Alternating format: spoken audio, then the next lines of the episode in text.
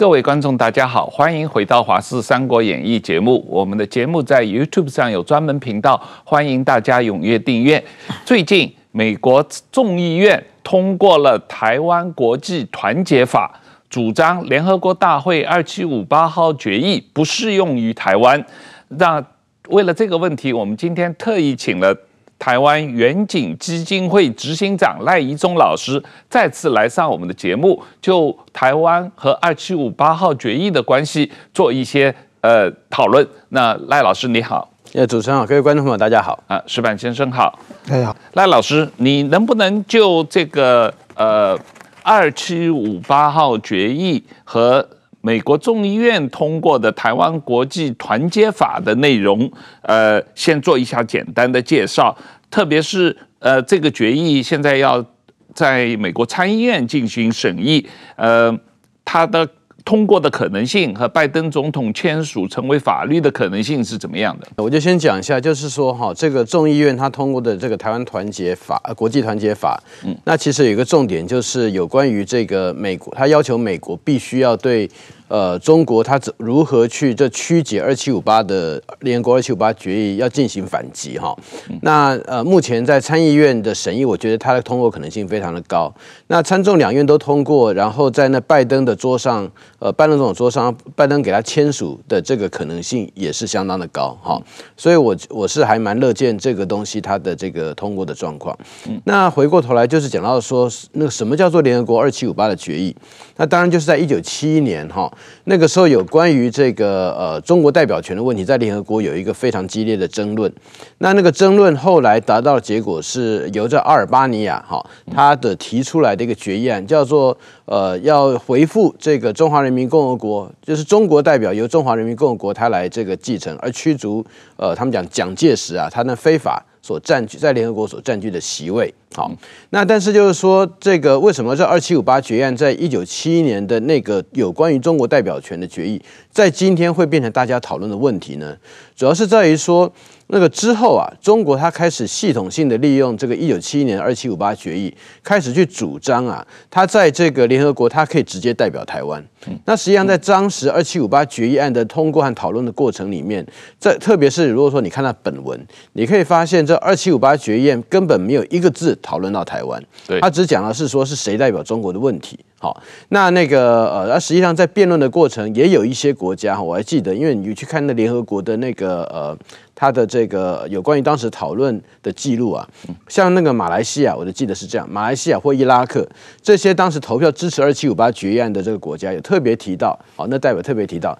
说这个决议案跟台湾代表台湾的这个如何被代表，这是完全没有关系的。所以说，即便是在当时啊，这个而且这是 on record 哈，就是说有这个支持二七五八决议案的这个国家，他们实际上他们也并不认为哦，那就是直接表明，也不认为这个决议案跟台湾之间是有直接的关系，他讲的只是谁代表中国的问题。嗯，那现在所出现的状况就是，这二七五八决议案，当中国他在系统性的利用它，主张它可以代表台湾，然后又利用它本身的金钱或者是其他的这个影响力啊，在联合国里面现在已经蔚成一股风潮。好，嗯，那这个风潮实际上严重到呃，包括说这个美国啊。美国国务院在二零二一年，就是两年前哈，美国国务院他的这个呃亚太副助理国务卿，我们叫那个 Rick Waters，就是华智强，他曾经在这个公开的这个会议上面就提到说，中国它实际上是在曲解，而且在误用这个二七五八决议。那实际上二七五八决议他特别讲，那个跟台湾代表权是毫无关系的。嗯，对。可是我们最近看到台湾被迫退出中美洲议会，呃，这个状况。当时中美洲议会尼加拉瓜提出来要这个让中国加入中美洲议会作为观察员，而台湾要把台湾赶出来，就是用的二七五八号决议嘛，作为一个借口。对，就基本上就是这个配合中国嘛，哈、嗯，那那个用这样的一个主张，那所以说像这个最近中美洲议会的这个问题，也代表就是说，第一个二七五八决议案它的这个中国的误用的状况到什么程度哈？因为中国现在几乎在国际上面，它宣称它可以代表台湾。用的这主要理由就是联合国二七五八决议。那再来就是说，这个误用的程度已经在开始在其他的地方影响到台湾。那包括说这个呃，我们自己本身之外，那连其他的国家，特别是美国在内，也发现到这个问题的确是很严重。好，所以说呃，现在开始准备那个要呃公开的提出呃，这是一个很不对的事情。那当然，我们这个前一段时间看到呃，余茂春老师他在公开的节目上有提到哦，美国呃。推动的这一个呃台湾国际团结法，呃推动 H 五八号决议不适用台湾，是解决不公义国际社会对台湾不公义的第一步啊。那这个余茂春老师的这个说法，呃赖老师你怎么看？我当然相当赞成哈。那实际上，呃，不仅是就是说在最近哈，那我我还记得是在两千零六年还是两千零七年的时候，当时那联合国新上任秘书长就是潘基文，就是原来韩国的外长，他后来呃这个呃那个担那个经过投票后来担任就是联合国的秘书长。那那个时候台湾曾经呃有关于我们这个公投入联啊，或者是反联哈这些的那个争论。那当时陈水扁总统就是那个呃针对。公投入联，他就直接这个要求我们外交部啊，呃，直接向那个联合国递函，好，就是表示说这个有关于这个公投，呃，一那时候是另外一件事情了，好，那但是那个呃潘基文他包括说这联合国秘书除了退回之外，另外那个我的印象是应该是有另外一件事叫做什么那个呃呃。就反那个妇女歧视公约，对，对我们要消除对妇女一切歧形式歧视公约。对，台湾批准这个，对，我们要交到联合国，要给到联合国去登记。对对对，当时我们是通过我们的一个友邦脑卢。去帮忙登记，哎，但是潘基文说不行，哎，对，他说，对，他就根据二七五八的决议，所以说呢，台湾根本没有资格要去，因为你们在联合国已经被中国代表了。嗯，那在当时这件事情实际上引发包括美国、日本，哈，我记得还包括澳大利亚、欧，那以及部分欧洲国家、英国等等，啊，那个时候他们是集合起来，是对这个潘基文是讲说。他们对二七五八决议的理解完全不是这样，你的这个理解，他是他们不能够接受的。好，但是那个时候处理的方式呢，相对来讲是比较呃，用这个非公开、私下的方式。换句话说，呃，有一个外交的文件叫做 non-paper，好，就是这个美，包括特别包括美国在内，还可能还包括其他几个这个国家在内，就是对于潘基文就提到说，就以 non-paper 的方式就。并不是用正式外交抗议，但是是表达就是说我们的立场是什么哦，用这种方式告那个告诉他呃，你不能这个样子来理解来处理。那那个潘基文据说啦，潘基文后来的那个呃说法是说呃他他就不会再提了，但是他也没有说到他会把它收回。好，那所以说呃那是当时的这样的一个状况。但实际上那个如果看到这样的一个事件，就可以了解到就是说，实际上在两千零六零七年的时候啊，有关于这个二七五八决议的。这个误解的这个问题，哈，那实际上已经变得比较严重，甚至连当时的这个新上任联合国秘书长，他就直接用这样的一个理由去否决这个台湾的要登记存查这样的一个主张以及要求。好，那其实到后来那个呃，在参见上任之后，变得更严重的一个状况是怎样呢？不仅是中国在误用，而且中国那个时候。呃，在支持潘基文担任联合国秘书长，有一个据说有一个交换条件，就是潘基文他担任秘书长以后，联合国要保留一席副秘书长，那很多席副秘书长要保留一席副秘书长给中国，嗯，然后中国就从那个时候开始，在联合国的各个组织和机构啊，开始有系统的扩大他的影响力，把他的的外交部的人怎么样的官僚放到那各组织机构里面去。好，所以说我们知道那个中国的外交部副部长，大概那个他们都会有一个轮流看谁去担任联合国的副秘书长，对，好这样的一个状况。嗯，那透过这种方式，开始在联合国的秘书处里面啊，甚至连对他法律解释都开始进行影响。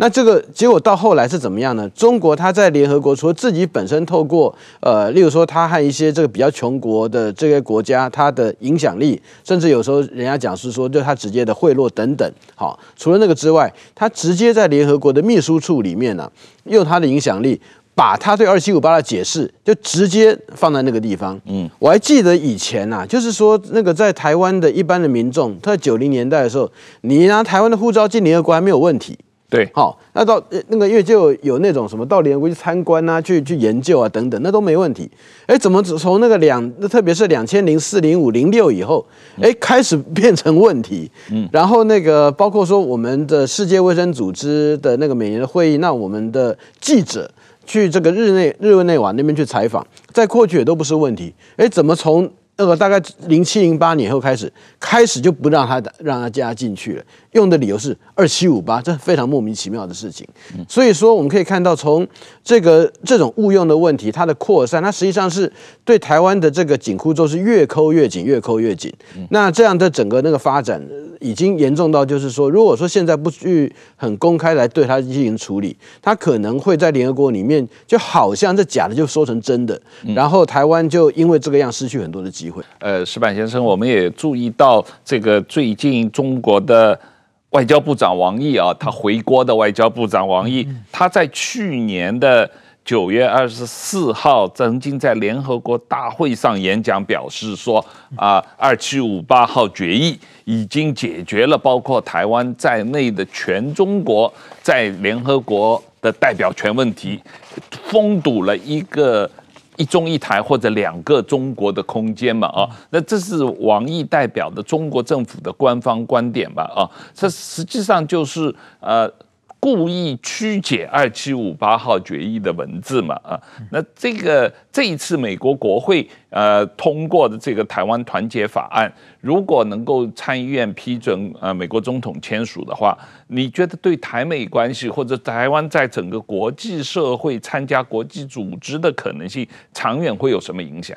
我觉得这个很重要，就是其实等于说中国他把这个自己的解释权，嗯。就是说，中国偷偷的把解释权拿到自己手里来，是，然后自己解释，然后趁全世界不注意的时候呢，他慢慢慢慢把他自己的想法一点点的渗透，然后就好像变成一个既成事实。那我觉得确实是美国这点，我认为是可能台湾的对于美国的国会的工作做得非常好，就是说能把这个事情，我想一般的人的话，如果你不不是对这个问题特别有意识到的话。会不经意的时候就被他那个解释占走，我觉得比较相似的，就是九二共识了。九二共识明明是没有的，然后中国通过大量的文宣，然后把九二共识，其实现在日本的那些人都知道，他因为只要具体的不知道，就是听说好像一九九二年台湾跟中国有有一个共识嘛，然后那个。共识的内容呢，也是中国的解释，所以说那个国民党讲的什么就是各自表述，那个国际社会根本没人理的，没没人理的，就是全是按中国的解释把它变成一个既成事实。然后现在后来就是这几几年蔡英文上台以后，大家才慢慢知道，原来哎好像是没有这么一个共识。但是说我们现在看到日本有一些作为中国的解释这个名词解释的字典，关于九二共识、二七五八。决议就是，其实就是按中国的话语权解释的。那么，我觉得美国这个做的法是非常重要的。今后，我想国际社会才开始怀疑啊，原来中国是这么多年，他偷偷的把这个都按照自己的思路来解释，并不是事实。我觉得今后，我想别的国家，美国定完之后，我想别的国家慢慢慢慢的会。现在毕竟美国现在在国际上会声音比较大嘛，按照会按照美国的解释来重新审视这个台湾问题。我想这个对台湾帮助是非常大的。赖老师，我曾经呃，在我的书里面《借壳上市》这个书里面，专门对这个问题做一些历史上的研究啊。我找到美国政府的档案，这个里面很明确的记录了，一九七一年十月二十一号，也就是二七五八号决议投票前五天，基辛吉当时在北京见周恩来，周恩来跟他说这个。周恩来说，他非常担心二七五八号决议的译文，因为这个决议案不能列入有关台湾地位的条款。如果通过，台湾地位仍未解决。那周恩来实际上是说，二七五八号决议只解决了中国代表权，但是没有解决台湾地位问题，根本没有提台湾地位问题。这个决议文里面“台湾”这两个字就根本没有嘛？哦。所以说明周恩来当时也是很清楚，这个二七五八号决议跟台湾无关。那但是在过去这么多年，中国就故意这个呃误解误导二七五八号决议嘛啊。但是现在，如果美国政府、美国的国会啊、呃、公开的向全世界确认这个二七五八号决议对跟台湾无关，是不是对于这个呃国际社会讨论台湾地位未定论这个问题又重新要又重新回到了台面上？我觉得这边是分两个层次哈。第一个就是说，周恩来他很明显他知道。就是这个呃，所谓台湾国际国际地位未定，台湾不是中国，没有被认为是中国的一部分。这个在这个国际上面，当时特别一九七一年的时候，很多国家都是这么肯认的。好，那他也知道这样的一个状况，所以说他非常担心二七五八决议在当时会不会就让台湾国际未定啊，变成明文化。好，因为他最担心就是这样的一个状况。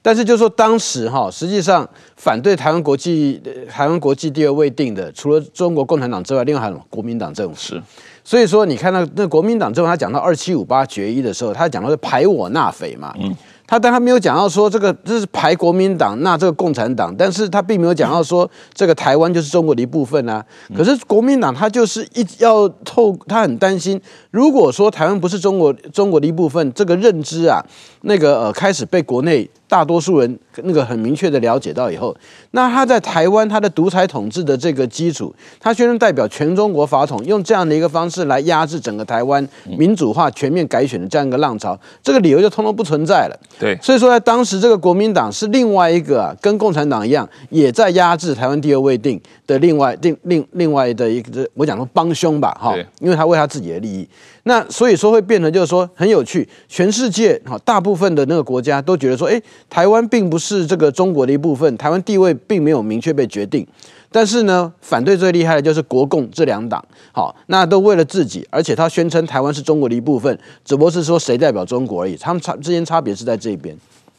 那所以说回个，那现在到这个时候了，那这个呃，美国它是采取呃明文化这样的立场，我觉得在相当程度来讲，你可以讲到说，的确就是把美国在那个一九五一年啊，那个时候有关于台湾地位未定，好，就是谈战之后开始提到台湾地位未定的这样的一个主张。好，那个开始就重新的让大家重新的那个得到了解，而且当时台湾地位未定，并不仅只是美国，包括日本，包括这个英国，他们的那个说法都是这个样子。对，我想那汪浩你也做过对英国的研究，你也知道，那。那个现在其实我觉得很重要的一个部分是说，美这这这现在这是美国的这个呃做法，然后国会通过，他可能会要求就是说国会呃那个美国的政府，他要更积极的去说一些这样的一个状况。好，那但是美国政府实际上也不是没说过，因为他在二零二一年两年前，好，美国的这个副助理国务卿他就曾经公开讲过，但现在下面一个问题是问题或发展是说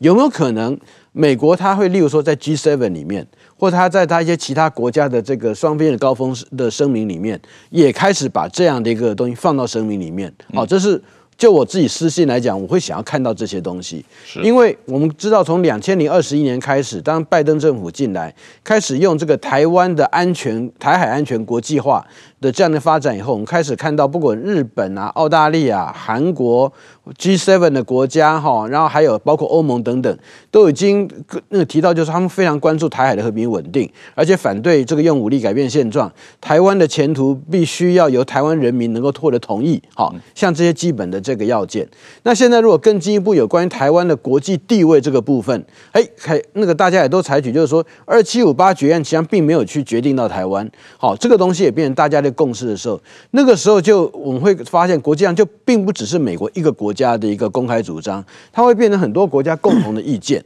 那么中国它在联合国里面要去持续去宣称啊，就是说这个二七五八决议已经完成，中国那个代表台湾，它这样的一个立足点，还有它这个发言权就会更进一步的下降。因为如果说现在来讲，只会是美中。然后中国它有一堆其他的国家，好像也在支持它。那如果说在这边它开始向外面扩散了以后，我觉得相对来讲，这样的一个二七五八决议的这中方解释的这个声量啊，还有它的正当性，就会因为这样下降。那其实，在相当程度也可以。呃，程某种程度去协助台湾在有关于联合国相关组织的那个参与有意参与的问题，哦，因为中国现在立场是说台湾连有意参与都不可能，因为中国代表台湾了。实际上就是这一点一定要跟大家全世界人讲清楚，就是一九四九年到现在，联合国无论是联合国大会或者安理会，从来没有就台湾地位问题经过专门讨论，也没有通过相关的决议。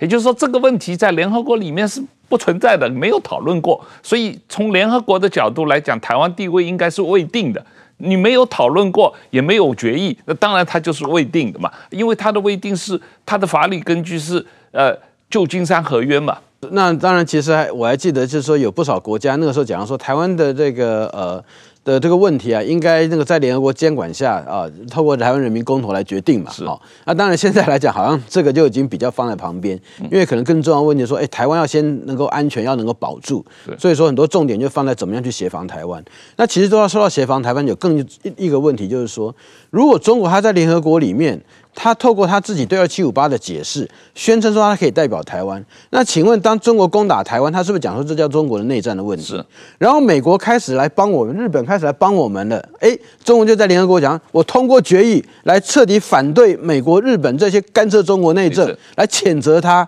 以中国他在联合国有还有不少国家是站他立场的，哎，搞不好还可以通过。嗯。那到时候就是说，如果说没有先去破解掉中国这样一个错误的这个法理的主张，好。然后来揭示他的这个所谓拥有台湾的这个呃法理基础上面根本的谬误哈。那如果到时候这个他又来打我打台湾了，然后又来这个呃对要协助台湾的反反咬一口说你们这些人呐、啊、是是破坏联合国章程的哦，那这个实在是很糟糕哎，那就变成说是那个呃要杀人的变成说这是自己的家务事好，那个我只是家暴嘛，这也没怎样对不对？哎，然后要来帮的。变成说你是在干涉人家家里面坏人。嗯，好，那这个是这个就这个会变成是滑天下，这大家而且是完全颠倒是非黑白。那这也代代表就是说，我们实际上有另外一个理由，必须也要积极要去反制这样的一个问题。好，因为现在当台湾的安全开始变成重要的关切，然后我们要保卫自己的时候，我们也要让那些要保卫台湾的这些国家，他不要说因为他的行为，他来保卫协助台湾保卫自己的那个行为啊，就受反而会受到人家谴责。哦，我我是觉得这个台湾自己那个，这次也是我们怎样自助而后人助啊，一个很还蛮重要的一个工作。我觉得这个国际法上的问题非常严重，特别是马前总统最近访问中国，他就一再提出所谓两岸关系是在一个中国底下两个区域的关系，也就是一个中国内战的延续问题。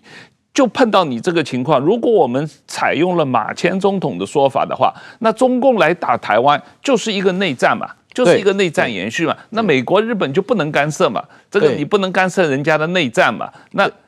那我们台湾就倒霉了。就只能挨打，没有国际援助了。所以这才是，这是我为什么我认为说马前总在那八年的时候讲，后来会讲到一国两区嘛。对，好，那种种理由都是在这边。然后他讲到说，这个九二那个有九二共识，只不过是说双方对于谁代表中国可能有不同的看法。对，好，那实际上他就是延续接着中国那边所讲国共内战。好，然后他接着讲说，哦，要结束国共内战，我们要和平协议。对台湾来讲，我从来没有被你代表过，然后是你要来打我，那个跟要要和平协议，就你只要不打就没事了。我为什么没事要跟你签什么和平协议？我又不占你的地方，我又不吃你任何一块东西。好，然后现在反而是说，因为你要来打我们，我要我还要想尽办法要做一些退让，来跟你签和平协议。这从哪门子的道理？对不起，我是觉得马马前总统他的那八年的这所造成的混淆啊，不仅是对国内，还有对国际上面，实际上是非常严重的。不，他这个混淆不光是那八年，他这两天。前几天去北京访问，还在讲同样的东西嘛？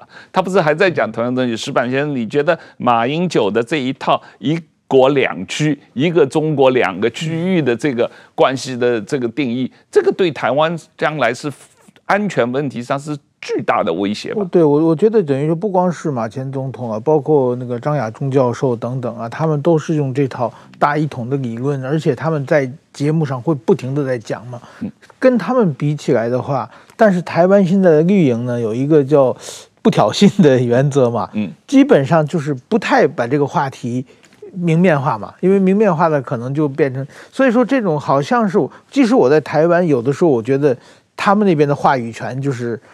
讲的有有的是声音很大嘛，嗯，这个其实是对国际社会对就是说会很容易造成造成误解的，所以我我觉得这这这这个台湾地位未定论的话，好像日本过去有个代表提到了一一个嘛，就是然后当时好像正好是马英九政权，然后就好像受到了这个马马政府的抗议，然后那个代表就回国以后，嗯。没过两年就过世了嘛？这这个其实我觉得类似这这种马英九政权的话，他其实他这套解释其实会使台湾觉得非常非常不安全啊。您您当时也有有印象吗？当时那个日本对对对，我有印象这件事情，因为日本驻台对日本的驻台代表，应该实际上这是马英九自己引起来的，因为他在那台他那个台北合约嘛，对，他就开始这个提出解释，然后那个要有一个展览，那就在一个研讨会里面，我觉得日本驻台代表那个时候应该是觉得状况有点严重，他就开始去呃提到，就日本认为台湾是怎样，嗯，那实际上呃日本的那驻台代表他提出来之后，马英九政府就开始抗议，然后双方就。他就开始冻结这个日本驻台代表他所有在那个马政府里面他的外交的 access，然后当然日本觉得说你这样对我这个样，所以说我也冻结你的，哦，有就是这样讲礼尚往来好了。可是这个日本的那个代表他后来会被调回去，不是日本在退让，而是说日本他对台湾他一直有一个不明说的一个过去的这个呃的那个的的操作是说。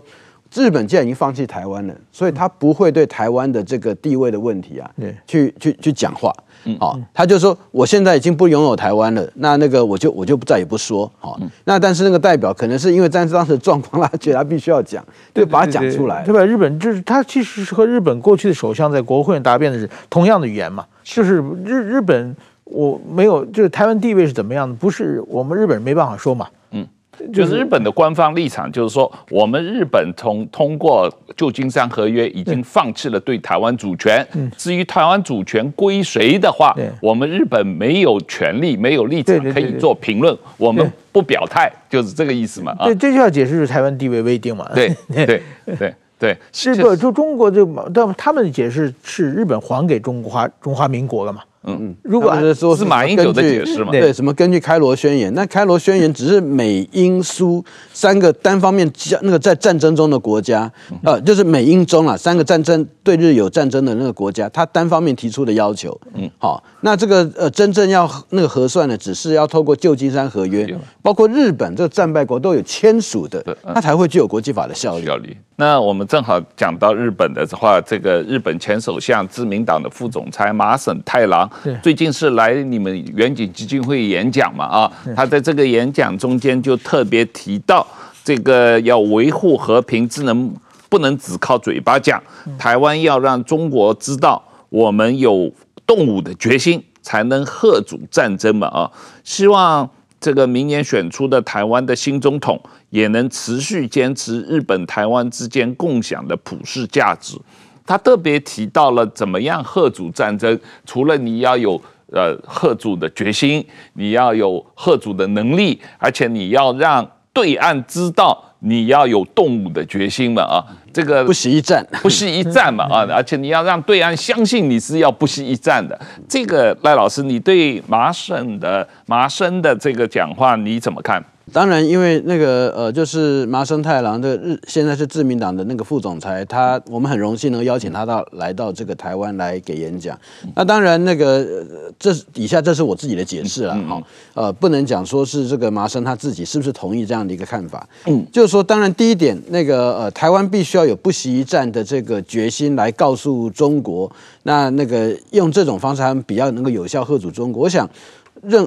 直接来讲，任何一个在台湾的爱国者，应该都绝对都会同意这样的一个状况的的那个讲法，因为只有说是我愿意跟你这个要粉身碎骨拼到底的决心，那呃才对你才会真正产生某种程度的这个呃警示作用嘛，哈，也不一定要说核然警示作用。但另外一点，我觉得就是就日本哈，因为。呃，我想这石板可能会比我更清楚。就我了解，日本它在二次世界大战结束之后，它这个有一个和平宪法，实际上是要求日本放弃用战争方式来解决国际争端的。嗯，所以说当麻生他提到不惜一战的时候，而且他那个不惜一战，除了说要那个建议台湾必须要有这样的一个决心，其实在某种程度，他也是在预示日本为了要贺阻中国对台湾做什么样的那个事情的时候，日本他也会有那不惜一战的这个决心。是，所以说在相当程度有点像是在这和平宪宪法上面原来的这个呃拒绝用战争方式来这个解决国际争端，这个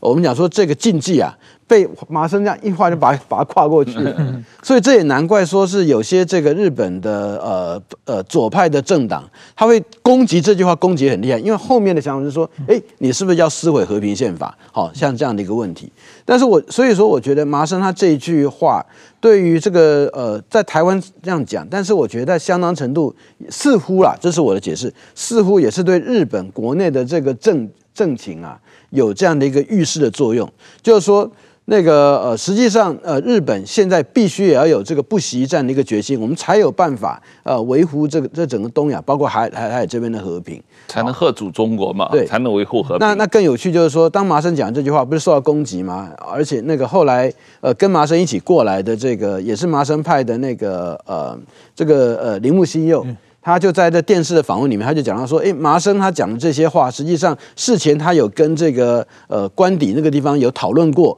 所以这是符合日本的立场的。嗯，所以说在这个地方来讲，如果说我们这个解释是说得通的话，那就表示日本的这个现在的政府，它也出现了还蛮重大的改变，就是说，在过去。日本他讲到说台海，他这个绝对要那个吓阻战争，他讲是说用对话来取代战争。可是现在呢，是真的是用要不惜一战的决心，用这种方式来来那个说服中国，你不要对台湾呃那个冒犯，好，有这样的一个味道。我觉得麻生有很明显的就比去年的这个十二月。呃，就二零二一年的十二月一日，就是安倍提出的台湾有事是，这日台湾有事，日本有事，比那个更上一个层级了。而且呢，麻生就是说，很明显，我们看到这麻生应该是现在在岸田内阁，他首先他跟岸田内阁。的关系非常好，他和就是说，他们本来是一个派系的，后来分成麻生派和安田派。将来麻生有可能在他退休以后，把自己的派跟安田派再合在一起了。就是首先他们两个政治的光谱是一起的，另外一个呢，麻生呢，他就是说很明显，他这次是负责在岸田内阁负责台湾的问题的。我就是我奇怪，像柯文哲去日本，这个侯友谊去日本，约别人都约不到。一约麻生就约到，麻生要比别人难约的多了。对啊，别人都就是说明麻生，而且呢，他见完柯柯郭台铭见了，柯文哲也见了，然后这个侯友谊也见了，艾清德他见不到嘛？艾清德是副手，没法去日本，特别来台湾，他特别来台湾见嘛。这很很明显，就是说，你看日本的别的政要都没怎么见嘛，就是这件事应该是他来负责。这这是一个，另外一个，我觉得还有一个就是，是说他这次来的话。其实我看到很多记者在想，因为台湾的记者啊，就是说特别希希望日本人来都要复复述一遍那个日本有事，台湾有事嘛。这历这麻生之前的日本政治人物全全在讲嘛，麻生没有讲。麻生他他这他的话要比安倍高一档。嗯，安倍讲的是台湾有事，日本有事，就是他的事，我的事，但是我怎么办？我们没有具体的。但是麻生就是说，我们要使用防卫能力嘛，嗯，我们要有一不惜一战的决心嘛，就比那个具体的怎么做指出来了。而且呢，他来之前就是那个铃木在这个 BS 富士回回去日本讲，他说是受到跟官邸讨论过的，也就是岸田授权的，不是随便讲的。所以说这这一点就是说，在台湾这个大选期间中，就是给台湾给台湾加油嘛。就是说，另外一个是我觉得还是对北京喊话，嗯，让北京你千万不要。这个要不要误判，不要误判。然后，然后我看麻生来日本的，来台湾的一个星期以后，大卫营，嗯嗯，这个美日台，这个我觉得这个应该是连在一起的啦。是现在大卫营的内容，让他跟他跟他这台湾先某种意义上通报一下吧。嗯，所以我觉得台湾他是做了很这个麻生是做了很多很多的准备了。然后麻生是自民党副总裁的。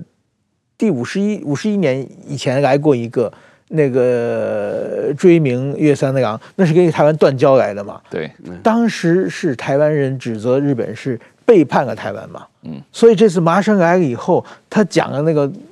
那个动漫的故事嘛。哦，对，航海王。对，航海王嘛，就是说我们不背叛朋友嘛。嗯、这个很明显，把五十一年前的事情再给他补找回来嘛。所以说，我觉得他是经过很长，其实麻生来来这个台湾，我大概一个多月之前我就知道了，但是说他们就是通过各种，因为我们要确认嘛。要写，他们说这个不要写了，这个就是。但其实很多媒体他是一直在下面做做了很多很多准备之后来来的台湾，绝绝对不是一时冲动。这个赖老师，你对于这次戴维营会议，这个呃，基本上是美国总统出面把南韩跟日本拉在一起，三方的安全会议，这个已经很多年没有发生过了吧？这几乎可以说是首次哈，应该是史上首次。第一个就是说，在过去所谓美日韩的会议，大部分都是在一个什么一个多边的什么会议啊，然后在旁边大家赶快开一下，顺便开一下。但这次是特别请那个日本和韩国的这个总理还有呃总统呃跑到美国去，为了这个东西大家来开会。嗯，所以说这个在重要性上面来讲，这绝对是不一样。而且这也表示就是说，包括日本、韩国也非常重视。所以在这边来讲哈，如果说只是美国把大家拉在一起，那个这样的一个意义实际上不存在的，而是说。美国、日本、韩国都共同体认到这个东西重要性，所以大家都愿意花时间跑到那边去，而且他是大卫营，哎，它不在华府，哎，嗯，好，所以说他的另外一个那个那个国际这种高层的意义是更不寻常。那我觉得这个呃，他呃的那个会议结论，其实可以看到，他开开始要进行美日韩要定期化，好。的这样的一个峰会，然后这个峰会里面，它还要开始，不仅是已经存在的，包括美日美韩的二加二的会议，好，可能美日韩中三边还要进行一个三边的二加二，然后二加二之外呢，财务财政部长的会议啦，然后科技啊什么东西，通通都要一起过来，所以现在这个有点像是一个新的美日韩一个结构性的那个制度性合作关系啊，从这边要发展出来了，然后它会有包括安保，包括经济安全，包括很多。很多年龄这种各的各个方向，那在某种程度，我觉得它相当于就是说，我们知道在二零二一年以后，那特别是像那个 QUAD，它现在已经变成峰会了，而且基本上是一年两次。然后呢，那个呃美日美澳英，好，它也有它的 AUKUS 这样的一个呃发展。那现在又加上美日韩，所以说在整个印太地区啊，我们开始出现好几个比较不一样的那个，有人讲到 minilateral，就是小多边呐的这样的一个呃制度性的那个呃定期化的那合作的一个关系。好，那那个这些东西的发展，实际上当然目的是什么？当然就是要去呃面对中国它的这样的一个问题嘛，因为中国它要改变现状。那除了这个之外呢，还是加强彼此之间的共同的联系。当然，以台湾来讲，我们第一个大家看说，哎，这个美日韩你有没有讲台湾啊？有啊，哈。然后很多人可能就安心了。但是我觉得除了这个之外，更重要是说，美日韩它从这边开始发展出来新的这样的一个那个战略合作的这个呃基础，以及它的那个未来会往哪边走，然后。会只是在美日韩吗？因为现在跨领域在讲说跨是要加什么东西哦，或者是说这个美英澳要加日本等等。哦，那现在美日韩它从这个地方会不会出现一个新的这个合作机制？有人讲说这会不会变成亚洲的这个北约？我觉得可能从到到那边还非常的还有一段距离。嗯，但是关键是说现在我们所看到这些新的不同的这个制度性的机制在发展。它未来对这个印太这边的影响会变得非常的大，然后还有一点就是美日韩出来以后，那中国他也想也要搞中日韩，他想要去牵制嘛，嗯，但是这个地方美日韩的制度性的的合作一旦有了以后，中日韩它的它的这个角色就是就会变得基本上无关紧要了，哦，因为。王毅他希望大家能够谈谈天，那日本就好嘛，我们要谈一谈就谈一谈，然后可能例如说在联合国会议的时候，或在什么地方，啊，搞不好或者在说东协的这个峰会的时候，大家开一开，也就这个样子，那中间是很不一样的。我觉得这个什么很重要的有一点就是说怎么重要，就是说。对对中国来说，韩国本来是自己的盟友。就过去这个蔡老师讲的，中日韩其实有这个机制嘛。我也采访过好好几次了。当时温家宝在李克强刚上台，就是每年见一次嘛。那个时候很很明显是日本一打二啊，韩国中国是一伙的。但是说从这以后呢，再有中日韩的话，就变成中国一点二了。这个是这个自己的盟友变到那边，这个很重要。这尹锡悦多重要呢？我就。尹锡悦的父亲叫尹启仲，是著名经济学家，他八今年八月十五日过世，九十二岁。嗯，然后尹尹锡悦。八月十七日一大早就去飞了，飞到美国去。自己父亲的这个要这个后事没有没有过啊，就先放放一放。这说明这个很韩国是很重视孝道的国家。嗯，所以看到这个，我就想起李登辉当年说什么中中共再大也不如我老爸大。现在美国比他老爸还要大。美国对这个韩国来说，这是最最重要的事情嘛，也没有派副总统，也没有派别人去，就自己亲自去了。所以说这个我觉得对，而且就是说。尹锡悦现在韩国变成最积极的美国的马前卒了嘛？最近韩国的态度变化是，我讲的是最近这一两年是国际政治史上你还可以看到很明显的，完过去现在完全搞找不到任何亲中的色彩了嘛？嗯坚定的站站在个美日这一边，我想这个对中国来说，对整个东北亚的政治布局来说是一个很大的变化。很快谈一下赖清德这次访美，这个赖老师，这个呃。赖清德在访美之前接受了 Bloomberg 的专访，里面有特别提到，呃，没有要反攻大陆啊，要在定海神针，在这个四个坚持的前提下，两岸可以成为朋友啊，要对等尊严嘛啊，这个。国民党很郁闷啊，因为以前这个反攻大陆是国民党的口号，当然国民党已经好几十年没讲反攻大陆了。但是赖清德公开说台湾不会反攻大陆，这个实际上是一张窗户纸把它点破了嘛。当然是这样哈。那实际上特别，我觉得那个整个呃台湾就是对呃中国的那个基本。政策的大改变，应该就是在李登辉总统要上来，特别是在一九九一年的时候开始这个修宪，好，然后呃，那个去除了就是说那个呃动员戡乱临时条款之后啊，那个时候就就没有所谓什么要反攻大陆的这样的一个主张。那我觉得赖清德把这个东西提出来，当然说我们从那时候到现在也没有再这样想。可是赖清德重新的把这个东西提出来的时候，我觉得有点像是提醒这个国民党，这个李登辉当时是这样做的。那那你们那个现在好，你们不反攻就算了，你还帮助那个中国在那边对对台湾要做事情，这不这很不对吧？好，那我觉得另外一点，那个讲到不要反攻大陆，实际上也是在相当程度是去戳破这个。我们那我要跟中国那个呃北京去争取中国代表权，我们没有跟他一个中国啊，对啊，哦，那个为了一个中国才会出现反攻大陆的问题嘛，那没有一个中国，那干嘛还要再反攻大陆呢？对，所以说在这个地这边来讲，那个呃国民党他要跟这个共产党，他想要去争夺这个中国代表权，好，哦，特别是在这个包括马前总统他们这一批人的想法，那 我觉得那个赖清德实际上他现在就是说。整个时整个时代已经过去了，我们现在是走向另外一个阶段。那这个阶段，我们的过去就是这个样子。那那个我们现在就直接这样往下走吧。好，然后台湾和那个中国的关系，就是大家可以只要那个他也不要那个呃对我们威胁，然后尊重我们，那大家当然是可以当朋友啊。好，那我想台湾大多数人也。没有想也也没有想要与中国为敌的这个意思嘛，嗯，那只是说看到为什么我们那个也没有要跟你们这个为敌，然后你们一天到晚派飞机过来飞来飞去，嗯，然后还威胁要把我们那个要把我们打下来，然后呃等等，好，那个我觉得他反映的其实也就这样的心情。那这次赖总统出出访这个呃巴拉圭境。路过美国，这个他是特别的低调啊，这个而且是完全只讲国际呃外交，完全没有谈国内的选举。那他这一次出访很成功，对他在国内的民调反而是有帮助的。那你觉得这个呃赖清德他这一次的这个出访，他能不能赢得美国政府、美国的呃对他的信任？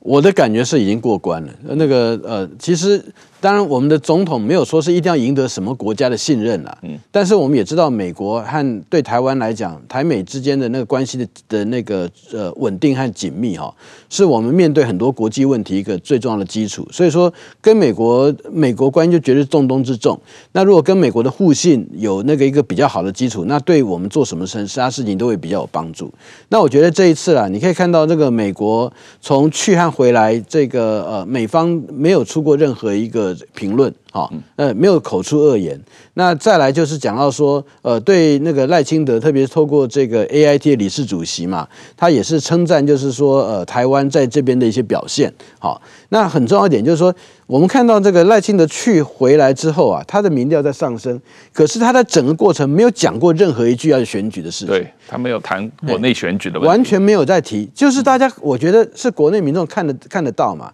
你没有在利用这个呃出访，然后进行国那个选战的操作，哈，然后你在这边你是要去寻求台湾在国际上面之间和和主要大国以及在国际关系上面的和平与稳定，那你的这个努力。为甚至为了这样的一个状况，呃，可以完全就那个有将近有一个礼拜时间没有再走选举，那大家可以看得到，就觉得说这是一个呃，他是比较把台湾放在个人的这个呃这个荣辱之前的这样的一个领导，国家利益超过个人利益嘛。对那我觉得这个民众他看在眼里面，他是会感受到的。那那个呃，当然有人讲说说什么柯文哲最近一直在自爆啊，或者等等。那我觉得那但是我不晓得那个影情形到底影响是如何。但是我觉得赖清德他在这次的这个出访的表现，这以国家放在前面，然后呃，特别是完全就不走选举的这样的一个呃发展啊，我觉得是赢得不少人的这个呃的那个信赖感。那我们很快谈一下最近刚刚通过的。这个拜登总统签署了台美二十一世纪贸易倡议首批协定生效嘛，而且不光是首批协定，第二批的协定已经开始谈了嘛啊，这个协议从它通过的话，这个对于台美关系的长远发展有什么意义？我觉得那个如果在这一批的协定就字面上来看的话。可以看到，就是说，它有很多是在法规上面的这样的一个呃整合哈，然后呃，在这个基本上它不是。我们一般在所讲在贸易协定上面的所谓的市场准入啊，然后那个低关税啊，哦，换句话说，可能有些厂商可以可以多赚到钱的这样的一个发展，它比较是说双方之间在一些很多的那规则的处理上面，怎么样让大家能够调调在一条线上面，然后所以说那个从这边到那边的那个整个是平的，不会说有一些那个高高低低这个不同，因为法规不同的关系所形成的一个障碍。那那个呃下面一波的话，当然它也会填到其他的哈。那我觉得这里面其实的一个重点有点，与其是说这那个呃让我们的呃厂商或者是说出口到美国可以直接去赚钱，还不如说是它让台湾在整个那经商环境上面的那个跟先进经济体的整合啊，以及它的这个呃调试上面呃是。有一个比较基础的工作，先把它铺陈下来，这是我直接的感觉。那那个今天跟美国是那个，如果说是因为这些过程里面，我们那个法规调试到达一个比较好的结果，那我们跟其他的先进经济体之间的那结合会变得也相对比较容易。好，所以说我觉得这有点像是个敲门砖呐。那不仅是跟美国，那跟美国实际上那个如果都。都 OK 的话，跟美加好，那就是北美的那个自由贸易协定，然后那个跟欧盟之间的那个的的很多部分要接起来，就会变得相对是比较容易的。对，当然了，如果这个协议也能够呃整个完成的话，下一步还可以开始这个台美的自由贸易协定的谈判嘛啊，那这个应该是一个这一个是一个相对来说是属于比较过渡性的一个贸易协议嘛啊，这个。解决很多具体的问题，但是呃，CPTPP 的情况，这个前一段时间有这个柯文哲去日本访问，呃，回来以后就说什么他啊日本的这个。呃，官员有跟他说，台湾加入 CPTPP 是不可能的，然后得到日本很多人出来反驳，说没有这个事情。台湾、日本还在非常努力的来推动台湾加入 CPTPP 嘛。这个石板先生，你在这方面关于台湾加入 CPTPP 的情况，从这次麻生的讲话和最近的日本官方的表态，呃，这两天日本又有呃新的这个自民党的青年团、青年局来访问。都有谈到这个问题吗？那个柯文哲他是和这个自日本自民党参议院的这个干事长世耕良成、世耕宏成见面的时候，呃，世耕是说的，而且是私下晚上一起喝酒的时候说的。这世耕是自民党实力派，是安倍的接班人之一，没有错。而且呢，我想他说的，他但是他是著名的这挺台派了。嗯，他说的语境，我想他可能说的是什么呢？就是台湾参加 CPT 很难，然后呢，我们可以帮你。就是单独国家谈是不是更好？应该是这个语境。国际上，他不是说，就是说台湾第一不可能没有绝对说不可能参加。第二个呢，就是他是想帮台湾的逻辑性。但是柯文哲回来以后呢，把它变成批评民进党，说民进党骗人，日本人都说不可能参加了。他这样说的话，第一呢，他是把私下的会谈的说公布出来；第二个呢，他是曲解了对方的本意嘛。对方是本想帮助台湾，给你帮你出主意的逻辑上讲的，然后对付这个。完全没有丝毫批评民进党政府的意思。他把这个取决之后，当然说这个事更是很不高兴啊。后来就通过别的立法委员出出面否定这个事情。但是我觉得这个外交的时候，其实这个互信是很重要的。有的时候见面一起喝酒，能谈的一些比较就是深入的话题的时候，这个时候其实是发展两国关系的很好的一个机会。用这种时候这种方式浪费掉的机会，我觉得是很可惜的事情。嗯，这个确实是这个有时候。这个对于这个日本人讲话是比较 settled 的，比较这个呃，这个有很多的理解，可能是真的是有有有有认知上的错误，或者说柯文哲为了打击民进党而故意做一些曲解啊，反而这个。造成了他在日本的内部的可信度受到了很大的挑战了，这个也也是问题。但是不管怎么样，这个外交的问题，你还是要以国家利益为优先嘛啊，不能以政党的利益啊来来曲解国家的利益。那这个今天这个时间差不多了，非常感谢赖老师再次来上我们的节目。这个呃以后有机会，希望赖老师常常来啊。谢谢赖老师，谢谢石板先生，谢谢大家。